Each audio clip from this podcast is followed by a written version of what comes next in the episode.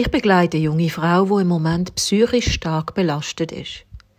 Im Frühling darf sie stationär für vier Monate in eine spezielle Einrichtung gehen, wo sie gut betreut wird und sich mit Gesprächen und mit Hilfe von guten Therapien kann erholen Ihre 17-jährigen Zwillinge werden in dieser Zeit von den Großeltern ihrer Tante mit Familie und Freunden betreut. Es gibt viele Menschen, wo schlimme innere Verletzungen und Wunden mit sich tragen und in ihrem Leiden verstummen und verkümmern. Das Leben hat ihnen fast unzumutbare Lasten aufgelegt. So ein Menge Mensch fragt sich selber oder fragt auch Gott, geht's noch? Das auch noch? Ist es nicht schon genug? Ich kann nicht mehr, ich mag nicht mehr. Wenn ich von so Geschichten höre, tut es mir so leid. Mein innerster Wunsch ist, dass es dem Mensch besser geht und dass die Last weniger wird. Aber das ist nicht so einfach. Ich wünschte mir manchmal einen Zauberstab, wo ich schwingen könnte und schwupps, wäre etwas nicht mehr so oder besser oder weg. Aber ohne Zauberstab kann ich nur zuhören, Mut machen, einmal eine Begleitung anbieten oder viele WhatsApp schreiben halt vor allem da sein. Auf meinem Fenstersims vor meinem Schreibtisch habe ich Postkarten aufgestellt, die ich immer wieder lese. Versuche stets, ein Stückchen Himmel über deinem Leben freizuhalten.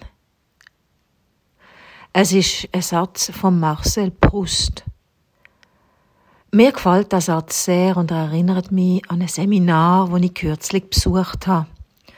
Dort ist es darum gegangen, zu lehren, das Gute im Leben, also in meinem Leben oder im Leben an sich, das Gute zu sehen und sich besser zu merken. Unser Hirn nämlich merkt sich vor allem das Negative oder das Schlechte oder sagen wir das Bedrohliche, weil das Hirn ja die Aufgabe hat, den Menschen zu retten. So ist unser Hirn vor allem darauf konditioniert, alle möglichen Gefahren anzuzeigen. Also zum Beispiel eben der Säbelzahntiger, der gerade um eine Ecke kommt, zu zeigen.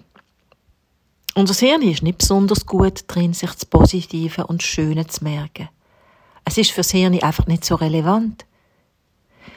In dem Seminar haben wir gelernt, wie man sich das Schöne und Gute besser kann merken und nicht jeden Morgen und oben sich vom Schlechten überschwemmen das tönt also viel einfacher, als es ist. An dem Kurs hat eine Frau einmal erzählt, dass sie sich jeden Abend vor dem Schlafen an drei Sachen erinnert, die an dem Tag gut, schön oder gelungen sind. Vorher löscht sie das Licht nicht ab. Ich habe das auch eine Zeit gemacht und es ist nicht immer einfach gewesen. Es geht ja dabei nicht einfach um ein bisschen positiv denken wie auch meine junge Freundin, die ich vorher erwähnt habe, ihre Probleme nicht einfach loswerden durch gutes Zureden oder positiv denken oder sich an Schönes erinnern. Da braucht es schon professionelle Hilfe. Aber das Schöne und das Gute zu sehen, ist eine wichtige tägliche Übung für eine Lebenshaltung, wo Jesus hat verbreiten von ihm wird nämlich erzählt, dass er immer wieder gesagt hat, Gott oder eben das Gute und Schöne, das ist immer schon da und mitten unter uns. Wörtlich heißt es wenn ich die Bibel aufschlage, ähm, bei Lukas 17, gefragt von den Pharisäern und Pharisäerinnen, wann die Königsmacht Gottes komme, also das Reich Gottes antwortete Jesus ihnen, die Königsmacht Gottes kommt nicht auf beobachtbare Weise, noch werden Leute zu euch sagen, seht da oder dort drüben. Merkt euch, die Königsmacht Gottes ist nämlich mitten unter euch.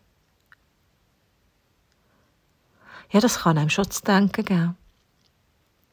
Wenn man also das Gefühl hat, wenn ich das Gefühl habe, Gott ist weit weg, hat mich vergessen oder sieht mich gar nicht, dann darf ich mir sagen, lass die umarmen, real oder in Gedanken, schau in den Himmel Und denk dran, Gott oder das Göttliche, das Gute und das Schöne ist immer schon da.